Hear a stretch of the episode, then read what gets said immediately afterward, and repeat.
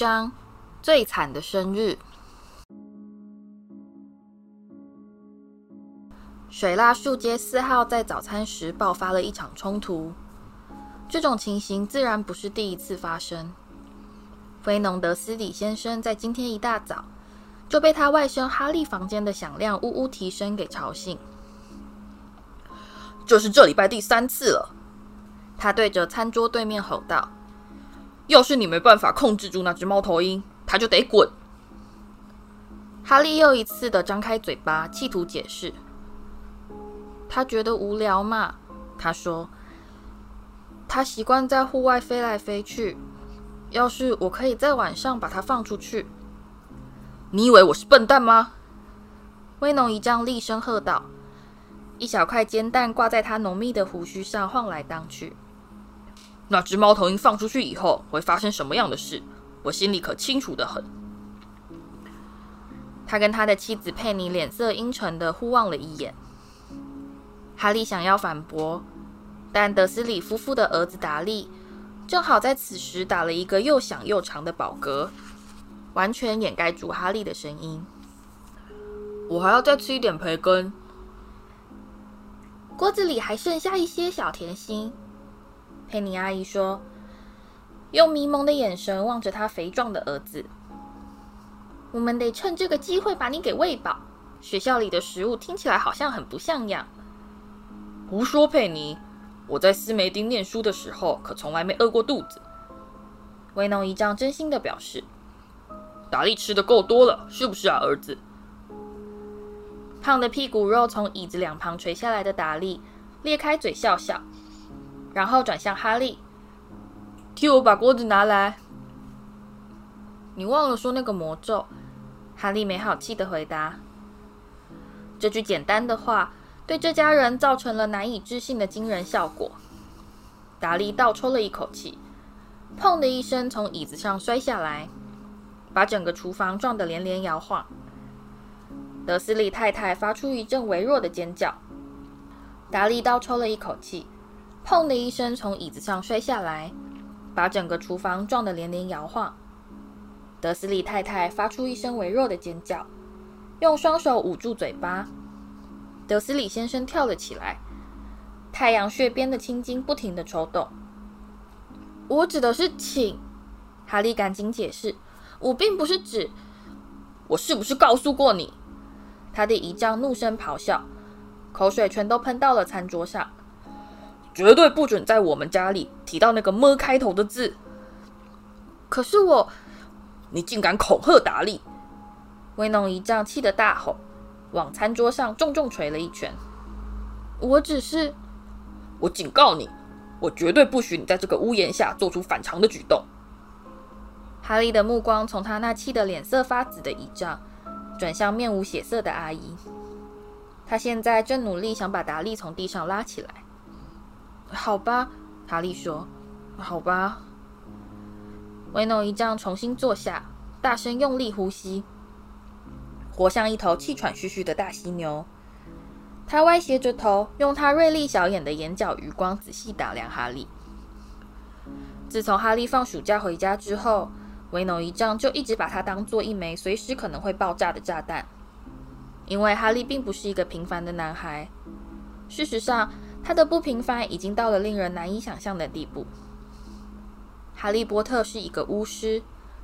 一个刚在霍格华兹魔法与巫术学院修完一年级课程的巫师，哈利回来过暑假，自然是让德斯里家觉得很不高兴。但哈利的心情绝对比他们难过百倍。他非常想念霍格华兹，想念到就像是患了一种长期难以痊愈的胃痛。他想念那座藏着秘密通道和幽灵的城堡，想念他的魔法课程。但或许不包括魔药学老师史内普。由猫头鹰送达的邮件，在餐厅中尽情享用的宴会大餐，塔楼寝室中让他一夜好眠的四柱旧式大床，以及到禁忌森林旁小木屋去拜访猎场看守人海格的悠闲时光。而在这点点滴滴的回忆中，他最怀念的还是魔法世界中最受欢迎的运动魁地奇，一种由六根高耸的球门柱。四个飞翔的球与十四名骑着飞天扫帚的球员所组成的运动。哈利一回到家，他所有的符咒课本、他的魔杖、大斧以及最高档的飞天扫帚光轮两千，就全都被威农一丈锁进楼梯下的碗橱。即使哈利因为整个暑假没练习而失掉魁地奇学院代表队球员的资格，德斯里家的人又怎么会在乎呢？就算哈利在回到学校时连半点作业也没写，德斯里家人大概也不会把这当一回事吧。德斯里家人是巫师所谓的麻瓜，血管中完全没有半滴魔法血液。在他们看来，家中出了一名巫师，实在是一种难以启齿的莫大耻辱。威农一丈甚至把哈利的猫头鹰黑美关在笼子里，以免他跑出去送信给魔法世界中的任何人。哈利跟这家人长得一点也不像。威农一丈是个胖得看不见脖子，还留了一把浓黑胡子的大块头。佩妮阿姨长了一张长马脸，瘦的前胸贴后背。达利有着一头金发和粉红色的皮肤，胖得活像头猪公。但哈利却跟他们完全不同。他身材瘦小，有着一双金光闪烁的鲜绿色眼睛。和一头总是凌乱不堪的漆黑头发，他戴着圆框眼镜，额上有一道淡淡的闪电形疤痕，也就是这道伤疤让哈利显得格外与众不同，甚至在魔法世界中也是如此。这道疤痕是哈利神秘身世所留下的唯一线索，隐约暗示出他十一年前被丢弃在德斯里家台阶上的真正原因。哈利只有一岁大的时候，由于某种不可解的原因，他侥幸逃过有史以来最厉害黑巫师佛地魔王的诅咒，奇迹似的活了下来。直到今天，大多数巫师和女巫依然心存余悸，不敢直呼这位黑巫师的名字。哈利的父母惨死在佛地魔王的手下，但哈利却幸运地逃过一劫，只留下额上的闪电形疤痕。而由于某种不可思议的原因，没有人知道这是为什么。佛地魔王的法力也在无法杀死哈利的那一刻被完全摧毁了。于是，哈利就这样交由他死去母亲的姐妹抚养长大。他和德斯里家共同生活了十年，从来不明了自己为什么总会在无意间做出一些奇奇怪怪的事，并且对德斯里夫妇捏造的故事深信不疑。认为他额前的伤疤其实是那场杀死他父母的车祸所遗留下来的痕迹。然后，更精确地说，是在一年以前，当霍格华兹写信给哈利时，整件事情才真相大白。哈利前往巫师学校就读，他和他的疤痕在那里都非常有名。但现在学年已经结束了，他只好回来和德斯里家共度暑假。重新回到被当作一头肮脏臭狗的悲惨生活。德斯里家人甚至不记得今天恰好是哈利的十二岁生日。当然，他的期望并不高。他们过去从来没给过他一份像样的生日礼物，更别说是蛋糕了。但是像这样的完全忽视。就在此时，威农一丈煞有介事地清了清喉咙，开口说：“听着。”我们大家都晓得，今天是一个非常重要的日子。哈利抬起头，简直不敢相信自己的耳朵。我很可能会在今天做成我事业生涯中最大的一笔生意。威农一丈说。哈利又开始低头啃他的吐司。事情很明显，哈利心酸地想着。威农一丈指的自然是那场愚蠢的晚宴。这两个礼拜以来，他开口闭口全都在谈这件事。有某个有钱的建筑商和他的太太要到家里来吃晚餐，而威农一丈希望能从他那里拿到一张大订单。威农一丈的公司专门制造锥子。我认为我们应该再来做一次沙盘推演。威农一丈说：“我们大家必须在八点整就各就各位。佩妮，你会在？在起居室里。”佩妮阿姨立刻接口说。准备用最亲切的态度欢迎他们大驾光临。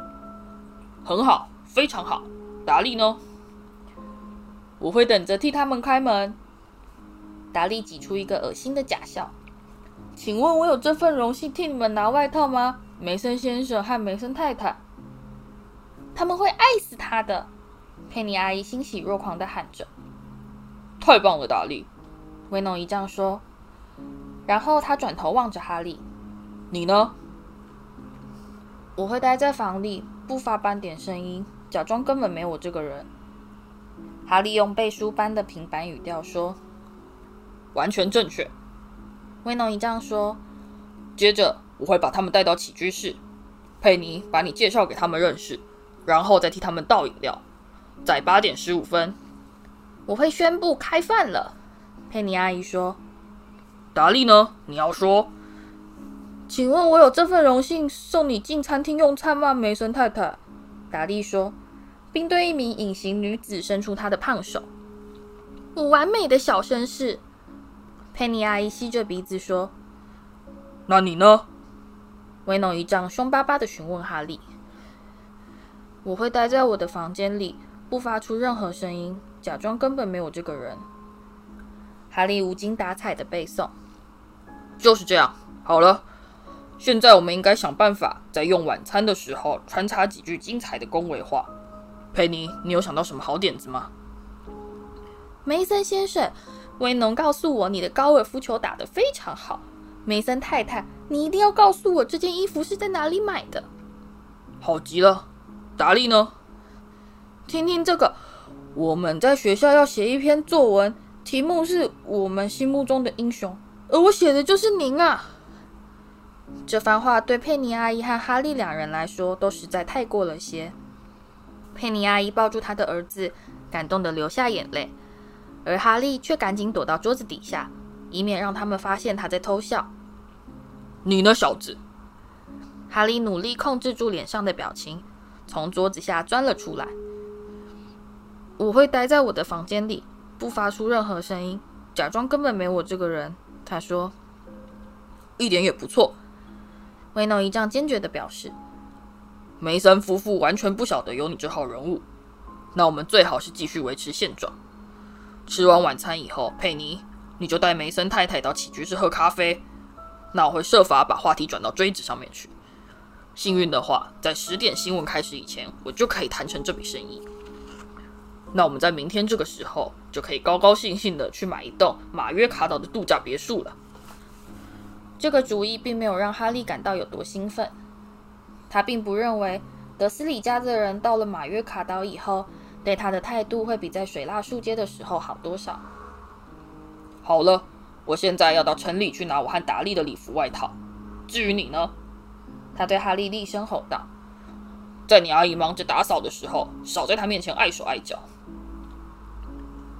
哈利从后门走出去。这是一个阳光灿烂的夏日。他越过草坪，颓然跌坐在庭院长椅上，低声唱着：“祝我生日快乐，祝我生日快乐。”没有卡片，没有礼物，而且晚上他还得装作自己根本就不存在。他难过的望着篱笆发愣，从来没感到这么寂寞过。在霍格华兹念书的时候，甚至是在魁地奇球赛中，他也从来不曾觉得这么孤单。他想念他的好朋友荣恩·卫斯理和妙丽·葛兰杰，但他们却好像一点也不想他。虽然荣恩曾说要请哈利到他家玩，但整个暑假，他和妙丽却从没写过一封信给他。数不清究竟有多少次。哈利差点儿就要用魔法打开黑美的鸟笼，派他送信给荣恩和妙丽，但这么做实在是太冒险了。未成年巫师不能在校外使用魔法。哈利并没有把这项规定告诉德斯里家，他心里很明白，他们要不是怕会被他变成屎枪郎，早就把他关进楼梯下的橱柜，让他跟他的魔杖和飞天扫帚一起作伴了。在刚回来的前一两个礼拜，哈利还挺喜欢故意压低声音，叽里咕噜的念些毫无意义的怪话，然后欣赏达利勉力移动他肥胖的双腿，吓得落荒而逃的滑稽相。但荣恩和妙丽长久以来的了无音讯，让他感到自己与魔法世界已经完全脱节，因此连捉弄达利也丧失了原先的乐趣。而现在，荣恩和妙丽甚至连他的生日都忘了。现在，要是能得到一纸来自霍格华兹的讯息，世界上还有什么东西是他不能放弃的呢？随便哪一位巫师或是女巫，只要能给他一封信函，他愿意拿他的任何东西作为交换。他甚至开始觉得，就算看到他的死对头拽哥马粪，他大概也会相当高兴。这至少可以让他确定，这一切并不只是个梦境。他在霍格华兹度过的一年，并不是事事顺心。在上学期快结束的时候，哈利曾经面对面的与佛地魔王本人正面交锋。佛地魔王或许已今非昔比，但他依然非常可怕，非常狡诈，并怀着东山再起的坚定决心。哈利再一次的逃过佛地魔王的魔掌，但过程却惊险万分。即使是在好几个星期后的现在。哈利仍旧常常在半夜惊醒，浑身被冷汗浸湿，担忧地猜测佛地魔王现在躲在什么地方，并心有余悸地回想起他那张如铅般死灰的面孔，还有那对狡猾疯狂的眼睛。哈利突然直挺挺地坐在长椅上，他刚才一直心不在焉地望着篱笆发呆，可是那篱笆竟然也在凝视着他。茂密的树叶中长出了两颗巨大的绿眼珠。哈利才刚跳起来，草坪那头就飘过来一个充满讥笑意味的声音：“我知道今天是什么日子。”达利唱道，摇摇摆摆地朝他走过来。那双大眼睛眨了一下，然后就消失了。“我知道今天是什么日子。”达利又重复了一遍，大剌剌地走到哈利正前方。干得好，哈利说：“你总算把一个礼拜有哪些天给搞清楚了。”今天是你的生日，达利冷笑道：“你怎么连一张卡片都没收到呢？难道你连在那个怪胎窝也交不到朋友吗？”最好别让你妈听到你提起我的学校。”哈利冷冷地说。达利拉拉他那件快滑下屁股的长裤。“你干嘛一直盯着篱笆看？”他怀疑地问道：“我正在考虑用哪个咒语来让他起火。”哈利说。达利立刻跌跌撞撞的退向后方，胖脸出现惊慌的神情。“你不，不能这么做！爸告诉过你，说你不准使用魔魔法。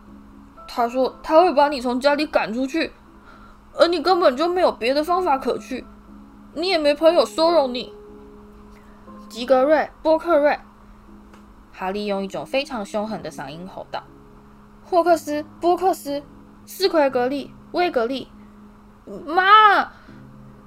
达利哭喊，飞快地跑回屋子里去，途中还不小心绊了一跤。“妈，他又在做那种事了！”哈利为了一时痛快而付出惨重的代价。由于达利和篱笆都没有受到任何伤害。佩妮阿姨心里其实很清楚，哈利并没有真正使用魔法，但他还是怒冲冲地抓起一只沾满肥皂泡的煎锅，用力敲他的头。幸好他及时闪过，然后他丢给他一大堆工作，并扬言他事情没做完，休想吃饭。在达利舔着冰淇淋，懒洋洋地四处闲晃时，哈利却忙着擦窗户、洗车、剪草坪、修花圃。替玫瑰花浇水剪枝，并重新粉刷庭院长椅。艳阳高挂天空，晒得他颈后隐隐作痛。哈利知道他不应该这么轻易就上了达利的当，但达利恰好戳到了他的痛处，一语道出他自己一直在思索的问题：或许他在霍格华兹真的完全没有朋友。真希望让他们看看。名人哈利波特现在是什么德行？他在替花坛撒肥料时，愤怒地想着。他的背阵阵酸痛，汗水沿着面颊淌落下来。一直到晚上七点半，累得精疲力竭的哈利才终于听到佩妮阿姨的喊叫声：“进来吧，鞋子先在报纸上蹭一下。”哈利高兴地踏进灯光闪烁的厨房，躲到阴凉的角落。冰箱上放着今晚的甜点：一大团打成泡沫的鲜奶油，上面有糖做成的紫罗兰做装饰；一大块烤猪肉在烤箱里滋滋作响。吃快点，梅森夫妇就快要到了。佩妮阿姨吼道，伸手指着厨房餐桌上的两片面包和一块乳酪。她已经换上一件鲑鱼红的小礼服。哈利把手洗干净，狼吞虎咽地把他少得可怜的晚餐塞进肚子里。他才刚吃完，佩妮阿姨就一把抢过他的餐盘，上楼去，快点！在经过客厅门前时，哈利瞥见了穿着半正式晚礼服，并系上领结的威农姨丈和达利。他才刚踏上二楼的平台，门铃就响了。他却看到楼梯下面冒出威农姨丈愤怒的大脸。记住，小子，只要发出一点声音……哈利垫着脚走到他的房间，轻轻溜进去，关上房门，转过身来准备倒到床上。但问题是，已经有某个东西坐在他的床上。